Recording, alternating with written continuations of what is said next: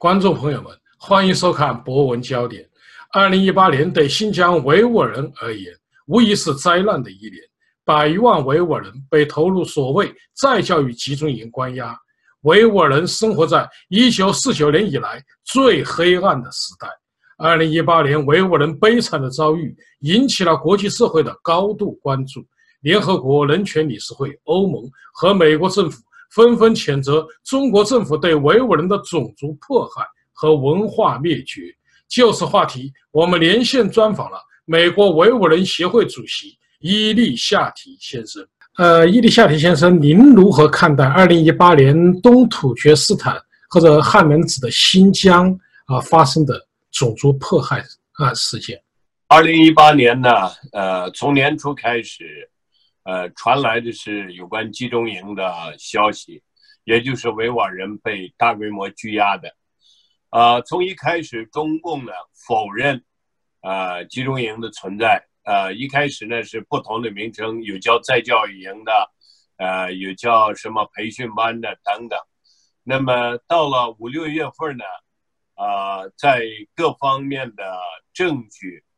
呃的压力下，中共呢开始，呃，从那种完全的抵赖、的否认，到犹抱琵琶半遮面，开始，呃，稍有所承认这个的存在，只是对它的名称呢，呃，有当时也有不同的称法，呃，包括自治区的地方官员，以及呢中国外交部和联合国的官员。都有不同的说法。联合国官员说不存在，但自治区那边说是在教育营、培训班等等。那么再到呢，联合国在八月份召开第一次会议，在会议上呃质问中国代表有关这个将近一百多万维吾尔人被拘押的问题。然后呢，中共开始对应付这个，那么就开始承认。呃，这个集中营的存在，只是呢开始，啊，转换名字，说是培训班等等。那么在这个过程当中，联合国起了一个非常大的作用，啊，包括美国政府以及国务院呢，从国务院呢是从啊，大概是在，呃四五月份，第一次美国国务院的官员一位女士在北京，第一次提出，如果中共。啊，不悬崖勒马，对人权的进行这种践踏呢，必然引发美国政府对造势的这些中国官员进行惩罚，引用马格尼茨基呃法案去呃惩治一些官员啊，在美国以及呢在文明世界以及联合国出现啊这种对维吾尔人的空前的这种。啊，关心和关注，那么也包括大概是在九月份呢，啊，在美国召开的这个世界促进宗教信仰自由的会议，在这次会议上呢，啊，美国的国务卿啊，Mike Pompeo 啊，以及呢，美国的副总统 Mike Pence 两个人呢。都在他们的演讲中提到了有关维吾尔人问题，然后就是紧接着十一月份的这个联合国在日内瓦的对中国的呃人权的这定期审议综合审议。那么在这审议当中呢，除了几个呃集权国家以外，啊，其他的西方以美国为首的国家呢，都质问。中国要求他们立即关闭集中营，呃，并且呢，在这个前后，呃，美国这个国会的，呃，以马克·鲁比奥为首的和民主两党，呃，参议员、国会议员进行了一系列的听证。那么，在这个过程当中呢，尤其是对这个揭露集中营的存在以及集中营内部的这种。啊，恶劣的条件以及滥用酷刑出现死亡，有四个人呢，啊，进行了最广泛的作证。这里面第一个呢是哈萨克斯坦的，现在他住在土耳其，啊，上一周他还在日本进行啊作证演讲。这个呢是哈萨克斯坦的公民，啊呃欧麦尔·巴克利啊，他呢呃进第一个呃从这个集中营走出来的一个哈萨克兄弟，呃，他呢出来以后就开始作证，然后紧接着第二个呢是哈萨克斯坦的另一位女士。啊，哈萨克斯坦公民啊，哈萨克斯坦，她丈夫是哈萨克斯坦公民，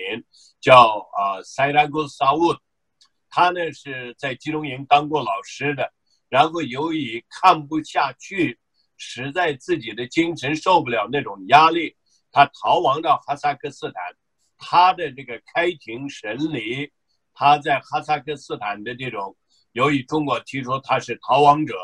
那么这个审理过程当中呢。再一次把这个再教育集中营，或者是啊中国所谓的培训、职业培训这种的现代化的啊高技术监控的这种集中营呢，完全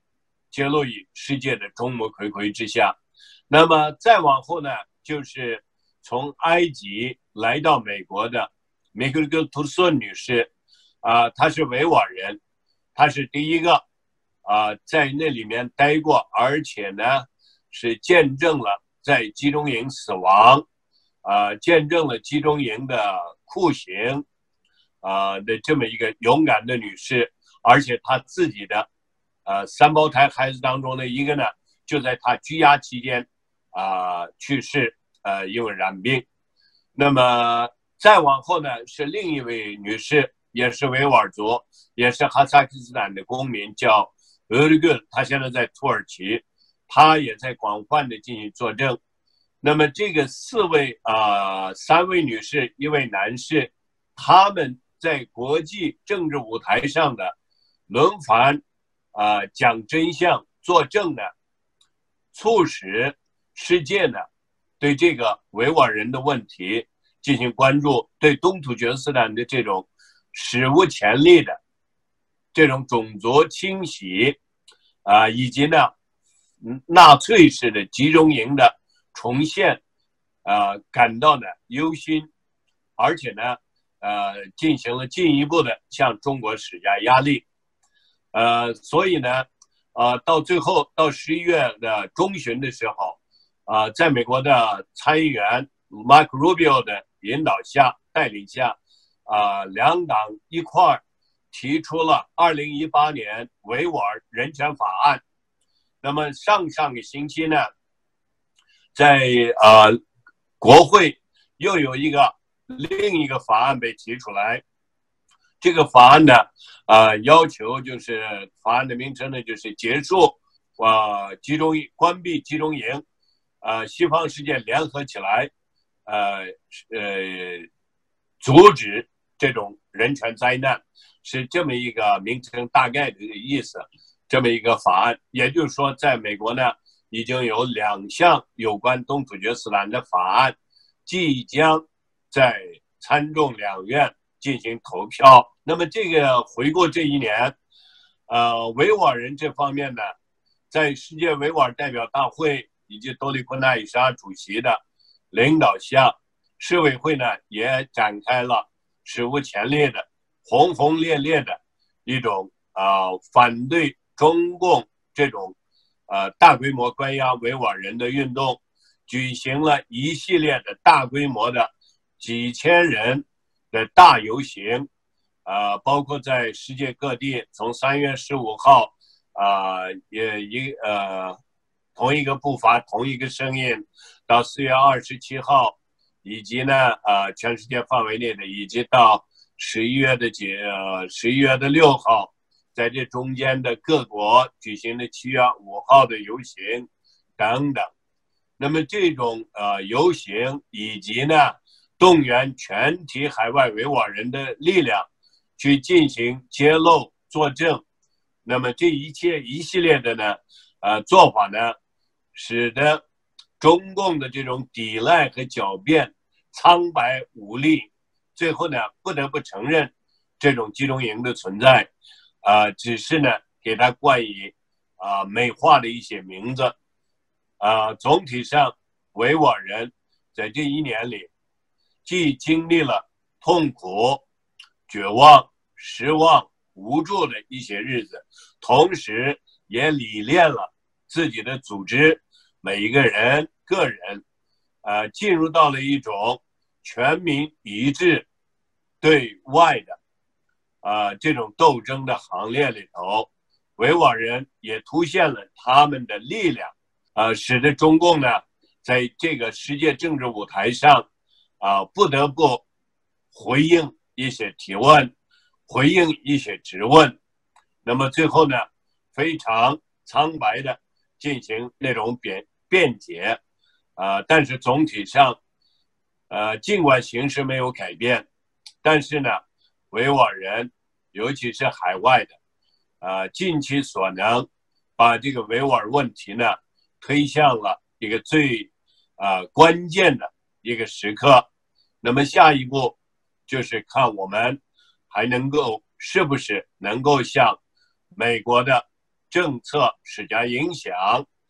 啊，是这几个法案通过，然后呢，正式的以法律的形式对中共的官员进行制裁，要求中国遵守国际法等等。好，这就是二零一八年的大致的，呃，维吾尔人所经历的呃过程。呃，叶利夏提先生，今天呢，我看到一个非常令人伤心欲绝的一个图图片，一个维吾尔的小孩冻死在我不知道是和田还是什么地方的街头，为什么会出现这么一种状况？您对这个事件，您的评价是什么？我昨天我也是昨天看到这个，我看到以后，首先想到的是。我读过的安徒生童话里的卖火柴的小姑娘，上个世纪的呃世纪初，或者是上上世纪的世纪末的一个呃贫穷的一个姑娘，呃，因为家里没有任何东西，呃，父亲要求她去卖火柴，去换得一些钱。那么这个小姑娘呢，就在圣诞之夜。在街头，在灯红酒绿当中，在商业的霓虹灯的闪光下，他最后点着他那盒没有卖出去的火柴，一根、两根、三根，最后呢，他是冻死在了那个街头。我没有想到，维吾尔人在二十一世纪，呃，我还会见证。我自己的同胞，呃，作为一个父亲，我的就像是我的孩子一样，一个孩子也会在冬天冻死在街头，这是我万万万万没有想到的。我没有想过维吾尔人会重复安徒生童话里的卖火柴的小姑娘，呃，这个悲惨的故事，因为它深深的影响了我的一生。呃，我很小的时候读过这个卖火柴的姑娘。我一生的愿望，给自己暗中下的誓言是：一个是不让小孩哭，一个是不让母亲哭。这是我一生的呃追求。结果，呃，不说去改变世界吧，我却最后呃，却自己在不停的见证孩子的死亡。这个维吾尔的孩子并不是第一个死亡的维吾尔孩子，他的父母都在呃呃这个集中营里头，而另一个是大概是在今年的六七月份，也是在和田，因为父母被要求去参加那个小苹果的跳舞的，呃是必须的。晚上他们呃下午他们把孩子交给。呃，自己的母亲，也就是孩子的奶奶，奶奶呢没有跟上这孩子，孩子到了河边，呃，最后不小心掉到河里头，孩子被淹死了，孩子被淹死了。那幅图，呃，当时也在网上到处流传，呃，但是呢，当时还没有这么深的呃伤害过我，说老实话。但昨天的这个图，我看完以后。我要说，我心碎了，呃，可能有人觉得太呃夸张，呃，我总觉得那个卖火柴的姑娘还有一根火柴可以点燃。她还有一个安徒生替她做了写了一个书啊，写了一个故事，让我们呃每一代人都在那个故事的影响下下决心去改变这个世界。但维吾尔人在今天这么一个孩子的死亡，我觉得还是没有引起足够的重视。维吾尔人落到今天的这个地步，这不是一天两天的。从二零一七年的年初开始，维吾尔人呃海外的维吾尔组织一直我们在啊呼吁，要求尽快阻止这种集中营的建立，但是一直到二零一八年的年初，世界没有呃给予足够的重视。等世界也都发现了。这集中营已经关进去了一百多万到两百万人。那么，像呃，美国国务院的 Scott Besby 在十一月的大概十二月的四号，在国会做的证词里头，呃，根据他的陈述，根据美国情报机关搜集到的各方面的情报，超过两百万以上的人。已经是在集中营里头，也就是说，我们从一开始说的这个数字，现在已经被美国政府的情治机关已经证实了。那么，这个昨天的这个孩子呢，是等于是给二零一八年维吾尔人所经历的种族屠杀、民族清洗画了一个悲剧性的句号，或者是惊叹号。这个孩子的悲剧，不仅仅是对维吾尔人的，我觉得我们天下每一个做父母的人，每一个做爷爷奶奶的人，你不管是哪一个民族的，信仰哪一个宗教的，我相信你们都读过安徒生的《卖火柴的姑娘》。如果你对那个姑娘，当你听完了那个故事，读完了那个故事，如果你有过，一点点的恻隐之心，你也应该对这个维吾尔的孩子有着同样的恻隐之心。如果你在读完那个故事，曾经下决心去改变世界，不让不再让那些孩子们冻死在街头的的话，那你也应该对维吾尔人这个孩子，也应该是你惊醒，你也应该站出来。去阻止这个二十一世纪人类的灾难，这不仅仅是维吾尔孩子的死亡，这是希望的死亡，是一个民族未来的死亡，也是人类文明的死亡。如果一个维吾尔的孩子在二十一世纪的冬天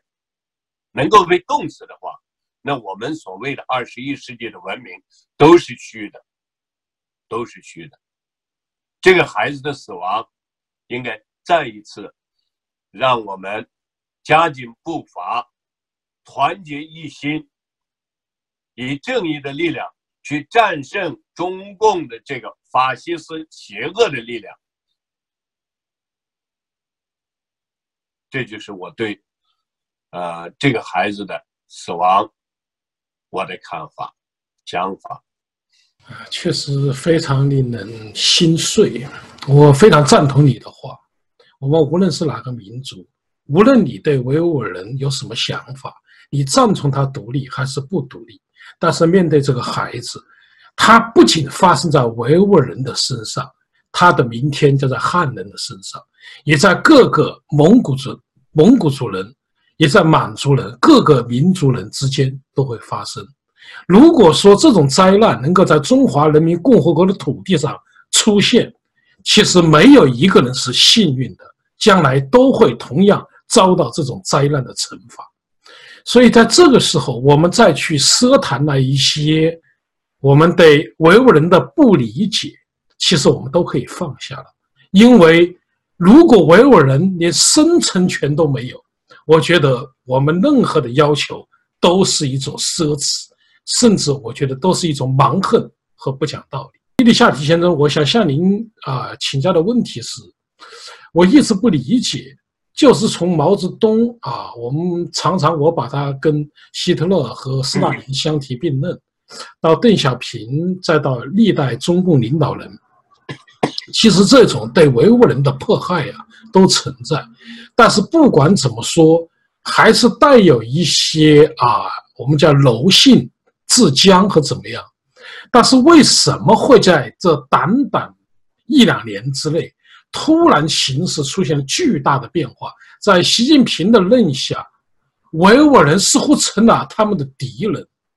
似乎成了犹太人。为什么会有这么一种今天的变化呢？冰冻三尺非一日之寒啊！共产党的这种总体的政策，从一开始就是。呃，延续了这个中国封建王朝的“非我族类，其心必异”，所以呢，对凡是呃不符合这个天朝或者是封建王朝或者是现在的共产党的呃思想意识，不和他们步调一致啊，和他们有不一样的东西的，呃，他们都要呃对他进行改造。那么，只不过在历史上呢，共产党从四九年开始，啊，一开始毛泽东的时代啊，我也写过一篇文章，就说很多人把这个归功于呃王震杀人多，所以把维吾尔人吓住了。什么王震有一句话，什么我杀一百万，啊，保证三十年没有动乱。但实际上，这些都是一些啊一些人的意淫。呃，王震一直待到大概是五四年，是五几年，啊，实际上他待的那段时间，呃，反抗起义的烽火一直都在燃烧。从一开始，哈萨克民族英雄，呃，东突厥斯坦各族人民的好儿子，呃，英雄乌斯曼巴图尔开始一开始进行武装起义。那么同时呢，在伊犁有热赫曼。呃，诺夫的他的武装起义，呃，一直到呢六十年代，呃，乌斯曼的儿子大儿子希尔德曼呢，他也一直在，即便是他父亲被中共在甘肃抓住以后，拉到乌鲁木齐枪毙以后，他一直还在进行抵抗，一直到六十年代的初期。然后呢，他经过中共的政府和他进行协商啊谈判，最后他缴械，呃，算是停止了抵抗。那么最后呢，给他给了一个阿勒泰的副专员，然后又把他是搞到伊犁州当副州长，啊，然后呢，六六年文化大革命一开始。关到监狱里头，大概十四么十五天，把他的尸体呢，尸体就抬出出来了。呃，我讲这个呢，就是说，一即便是在王震在的时候，不说三十年，连两年都没有保持住。呃，不光是在北京啊，东突厥斯坦北部这些乌斯满呀啊，以及他的儿子希尔德曼，呃，以及热赫曼诺夫的反抗。包括在和田当时一些宗教啊人士带领的武装起义，也一直延续到六十年代。那么六十年代文化革命开始以后，六九年就有另一次的，呃，东突厥斯坦呃人民呃革命党，他们带领的一些武装起义，呃，也就是说呢，这个反抗一直没有断。共产党呢，因为当时政权啊相对来说不像现在这么。稳固以及呢，呃，就说在东突厥斯坦这块土地上，没有那么稳固，也一呃，再加上呢，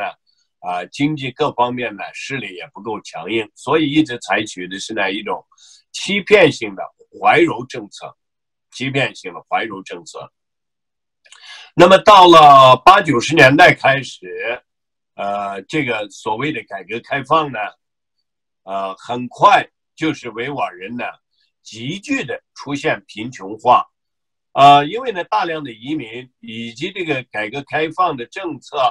在东土厥斯坦呢，就是完全是一面倒的倾向啊，当地的汉人，呃，这样的就使得维吾尔人很快处于市场上的不利的地位。那么大多数人贫穷，只有极少数一些人，啊，维吾尔人呢也挣了点钱，但是呢，都是一些被政府认可的，或者是被政府为了树立成榜样而扶持的这部分人。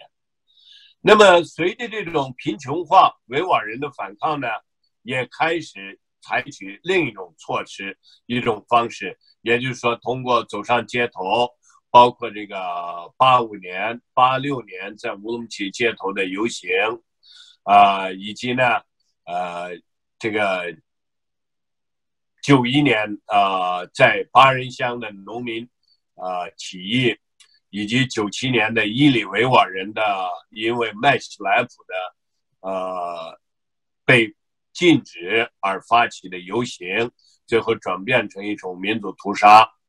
呃等等这些反抗一直在呃一波接着一波，所以呢，共产党一直在寻找一种啊能够一劳永逸的解决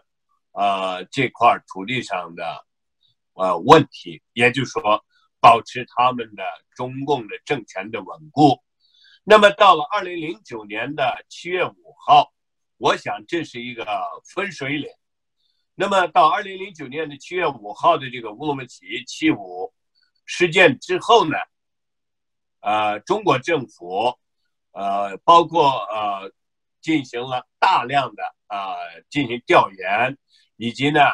啊寻找解决问题的方法。那么这个里头呢，就最典型的，实际上当时就已经开始，啊，显出一些蛛丝马脚。呃，这个蛛丝马脚是从哪儿呢？我看是当时第一次召开新疆工作会议，大概是在二零一一年。那么召开新疆工作会议呢，居然在这个自治区的历史上第一次没有一个维吾尔人参加，完全是由汉人。中共中央主持下的一次有关维吾尔自治区的会议，包括我们认为当时包括什么凤凰卫视呀、很多的啊亚洲周刊呀等等那些杂志，啊把诺尔百克利誉为呃中共下一代的最呃领导人的之一，啊年轻有为等等，包括诺尔百克利也没有作为主席，居然没能参加这个会议。他是完全有一群共产党的汉人领导在那里头闭门决定维吾尔自治区未来的经济的这么一次会议，也就是说，第一次他们公开的、公然的把维吾尔人完全排除在这块土地未来命运的决策之中。那么这个呢，应该给每一个维吾尔人一个警钟，也给世界一个警钟，因为这块土地上，到目前为止，维吾尔人的以及呢当地土厥民族的，啊总体的人口数是占绝对优势的。那么在这种情况下，把一个民族自治民族完全排除在，呃制定的政策呃会议上，那就是一个准备。把这个民族呢完全排除的一个信号。那么这以后呢，当时是胡锦涛，然后到习近平的时代呢，在这个过程中，二零一零年开始，呃，由这个胡鞍钢清华大学的，以及北大的马荣，还有个叫胡联合的这些人呢，就开始联合提出所谓的第二代。呃，民主政策，这个所谓的第二代民主政策呢，主要的就是说，要取消自治，要取消各民族的这种特殊性，啊，全部搞成中华民族，取消语言的扶持，啊，也就是说，给予这个自治的语言的权利，全部都要取消，慢慢的呢，要，呃，统一。呃，形成一个民族，那就是所谓的中华民族。包括这个胡联合的文章里头呢，认为对维吾尔的知识分子应该进行完全的清洗，不能让他们成为维吾尔人的领路人，或者是维吾尔的精英。呃，这些文章的出现，实际上就是中共准备大规模对维吾尔人进行种族清洗的一个先行的一个信号和一个指导，呃纲领。那么到习近平的时候呢，习近平啊，因为他在文化大革命中啊，在那里头长大，他接受的是那种暴力的崇拜的教育，所以再加上中国经济这几年的发展。习近平就认为，中国已经既有了经济的能力，又有了政治上的影响力在世界上，所以已经是时间成熟，啊，时机也成熟，它可以啊采取大规模的这种清洗的方式。所以呢，呃，这个的过程呢就是这么一个过来的。然后呢，这里头最关键的是。呃，我们在外界的呢，大家都没有注意到，陈全国在自治区书记的时候呢，他呃担任西藏自治区书记的第二年，是藏人自焚人数最高的一年，呃，大概是在二零一二呢，是一三年。那么同时呢，实际上这种呃集中营呢，它在呃，西藏呢，就在大概是在二零一四年呢就开始，呃，进行试验，而且已经在那儿开始推广，啊，包括这个呃，建立警务站的这些东西，也就是一百米一个，啊，包括这个认亲，呃，以及呢，呃，这个监控等等。那么，习近平到二零呃一六年。把陈全国从西藏自治区的书记岗位调到维吾尔自治区担任书记，也就是说，给他开了一个，肯定了他在土伯特的这些法西斯政策。也就因为什么呢？呃，西藏自治区的书记历来都不是呃政治局委员，而维吾尔自治区的书记呢，自从王鄂权以来。一直就是自然的，在很快担任自治区书记以后，就会进入政治局。所以呢，陈全国从呃土伯特调到维吾尔自治区，首先是肯定了他在土伯特的所作所为，也就是说习近平很欣赏。然后第二个给他的信号呢，就是鼓励他继续这种呃。这种高压、法西斯式的管理方式，啊，让他肆无忌惮的，呃，继续开展。那么，在得到了这种肯定和这种啊，基于啊隐形提拔以后，陈全国啊，从二零一七年开始，就在维吾尔自治区大规模的进行啊这个集中营的建立，以及呢进行各种警务站的建立。啊，以及呢，强制认亲等等，啊，在这过程当中，习近平又去了一趟维吾尔自治区，而且呢，他去的时候呢，又是出现了一些事情，所以，呃，他一直对这个陈全国的所做法呢，一直是给予肯定，对他进行了鼓励，所以。我有的时候我们认为是地方政府在做，实际上这是来自中央的，是来自习近平的一个做法。为什么会走到今天呢？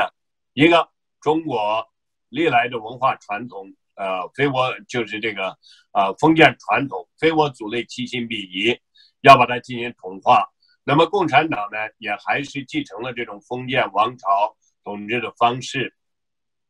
其次呢？呃，习近平认为，政治上、经济上，他已经具备了不用啊看西方，或者是可以挑战西方这个经济的势力、政治的势力，所以呢，啊，他可以呃，就是说继续对抗这种啊反对之声，啊，实际上他也在这么做，啊，从今年年初开始。全世界的呼声一浪高过一浪，啊，包括美国上至副总统，下至啊国会参众两院都在啊呼吁指责中国，包括联合国，但是到目前为止，这个集中营的步伐没有停，而且还在继续扩大，而且还在把集中营里的人继续往啊中国各省份进行转移，而且死亡的人数也在增加，啊，包括昨天出现的这个图片上的那个维吾尔的孩子，呃，这说明这个政策啊，既有它的看起来是一种突然出现的这种表面的呃出现，但同时它也有呃一种历史的积累这么一个背景。呃，伊丽夏迪先生，刚才你已经谈到了啊，我觉得说的都非常的应该说准确，也就是它并不是突然出现的，它本来就有一个过程，同时它也有一种传承。也就是你刚才说的封建文化、专制文化的传承，所以导致今天啊，就是愈演愈烈，走到了一种悲剧的状态。但是现在我们也看到了一个状态，就是习近平他其实不仅在呃，我你说东土居斯坦或者新疆，其实对汉族人他也是非常野蛮的，采取法西斯的统治。现在。对对内来说啊，经济下行、言论自由的打压，以及各个方面，应该说他已经使所有的中国人成为他的敌人。无论是红二代还是其他的人，咄咄逼人的这一种态势，实际上也引起了国际社会的强烈的反反弹。彭斯的讲话到目前冷战，甚至可能会形成对整个西方社会对。所谓红色中国的围堵，您看到前不久他也有一次啊纪念改革开放四十周年大会的一个报告，他也不得不说文化大革命啊是一种内乱，也不得不肯定啊邓小平的改革开放政策，这跟他的想法都有很大的距离。那么，呃，我们展望二零一九年，您认为二零一九年新疆这一种种族？屠杀、文化灭绝是否会有好转呢？我是希望能有好转，呃，但也不是非常的乐观。呃，希望好转，当然呃应该很好理解。呃，作为一个维吾尔人，我想知道，呃，我的家人最起码，也就说从于私来讲，呃，我想知道我母亲。呃，是否还活着？呃，是否在家，还是怎么样？我也想知道我的三个妹妹，她们是否还活着？是否在外面？啊，还是在监狱里？包括他们的儿女，呃，生活怎么样？呃，还有一些其他的叔叔、舅舅，他们的儿女，呃，他们有没有孩子？也像昨天的那个孩子一样。呃，是不是也有流落街头的？是否也有被淹死在河里的？是否也有被冻死在街头的？呃，至少我想知道，就算是他们死了，我也想知道是怎么死的，什么时间死的。所以从这点说，呃，当然我也想跟他们通话，我也想发自内心的笑一笑。说老实话，从二零一七年年底开始，到目前，呃，到今这一天为止，呃，我既无心过年，也无心过节假日，呃，我在一家公司里头上班，啊，在一个给政府部门当，呃，这个打工吧，呃，上班的八个小时，如果我能够早晨。专心的，呃，把全部注意力集中到那儿，工作压力大一点的话呢，我会呃稍微过一些，呃，很平静的几个小时，呃，一下班打开手机，早晨一一醒来五点多打开手机，呃，一个接着一个全是噩耗。这一年从来几乎没有过任何的一个好消息，任何的好消息，所以，呃，于斯或者是从民族的角度出发愚公，啊，我是希望他能有一个好转，但现实的讲，啊，我不太乐观。不太乐观的原因，尽管全世界都在关注维吾尔人问题，包括美国、联合国，联合国是一个没有牙齿的一个机构，它无法。对中共形成足够的压力，呃，只有当美国站出来，当美国采取一些实际的行动，对中共进行官员进行制裁，对他进行经济上的一些制裁、司法上的一些制裁，那么很快会有欧洲国家。也跟着他一块儿走。如果美国采取这种强硬的行动，包括那个没有牙齿的联合国也会腰杆子稍微硬一点，敢于面对中共的邪恶，他也会说两句话，至少做一些嘴上的功夫，啊，对中共呢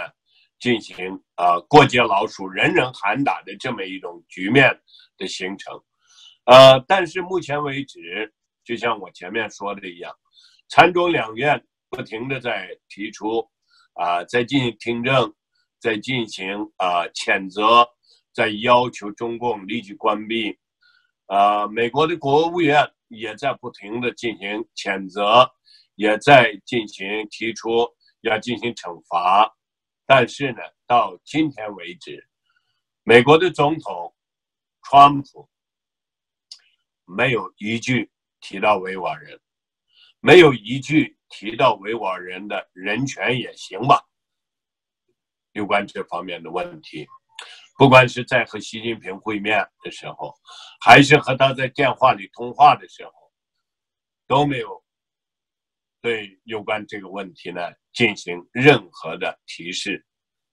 啊，尽管副总统也在讲，但是没有从川普的嘴里出来。那么中共呢，一直就在观察，一直就在算计。所以，如果美国不采取行动，如果参众两院的这两个法案不尽快通过，然后由总统签字变成法律的话，然后再由政府提出来制裁一部分中共官员的话，我并不看好二零一九年。我觉得二零一九年可能可能我们还有一段更黑暗、更漫长的路要走，可能我们还会见证很多的孩子，呃的死亡。当然我是不想看到的，但可能会出现，啊，也可能会出现，啊，局部的大规模屠杀，啊，屠杀，也就是说这种民族屠杀，那么这各种可能性都有。但我想往好的想，但我也在现实的看问题，从现实、从环境去分析问题，去展望二零一九年，然后我们才能有一个好的准备。呃，不能为了美好的想象，为了自己满足自己的呃好的想法而去呃过分的乐观。所以从总体上，我对二零一九年，呃，至少到开年的一两个月，啊，一直到这个大概是三月一号吧，这个中美两国的呃商贸这个谈判，在这个之前，我总觉得川普政府采取有效行动制裁中共官员的可能性，可能没有那么大。那么在这一段时间呢，还会继续是中共呢，啊，把这个认为是给他的一个是机会，呃，所以他们可能还会，呃，采取更为啊，呃，更为呃野蛮的一些手段，呃，比如说将更多的维吾尔人转移到啊中国各省份里头，把他们查呃打散。到各个省份的监狱里，那么这都将是维吾尔人的灾难。他们能不能活着回来，我们都不知道。所以啊，对二零一九年，呃，我从来没有这么悲观的迎接过一个新年。我已经是五十六岁了，呃，在我这五十六年的一生当中，我每年对另一年都是抱着明年一定会更好的这么一个想法庆祝呃新年的到来。但今年我是第一次，既不想庆祝新年，而且对新年的到来。呃，没有那种过去有的那种，呃，会比今年更好的这种信念，我已经呃感觉失去了。呃，希望还是有。呃，我总认为，呃，包括这个昨天去世的这个孩子，啊，也应该刚才我们讲了，呃，是不论哪一个民族、哪一个宗教，也应该能唤醒。中国那些汉人的老百姓，以及呢那些同意我们或者不同意我们的那些汉人的知识分子、有识之士、民运人士，让他们放下那种什么同意还是不同意大一统的这种想法，为维吾尔人呼吁，为那个孩子呼吁。如果大家都能够发出共同的声音，防止这种人类的灾难，防止这种孩子的冻死，那么我相信，二零一九年我们能够改变它。我相信，啊，二零一九年能够给我们维吾尔人带来一些希望。但是如果大家还是这种冷漠无情，还是这种算着自己的小九九，还是继续以自己的各扫门前雪，不管他人瓦上霜的这种心理、自私心理去苟活的话，我对二零一九年没有太大的期望。谢谢。伊丽夏提先生告诉我们，二零一八年是维吾尔人悲惨的一年。中共之所以残酷迫害维吾尔人，其原因在于维护其统治。中共领导人认为，非我族类，其心必异。二零一九年对维吾尔人将是凶险和希望并存的一年，但中国的暴行必将遭遇国际社会的制裁和维吾尔人的反抗。新疆再教育集中营必将会被推倒，习近平和陈全国必将会被钉在历史的羞耻。柱上，好，各位观众朋友，今天的节目到此，感谢您的收看，也感谢伊利夏提先生。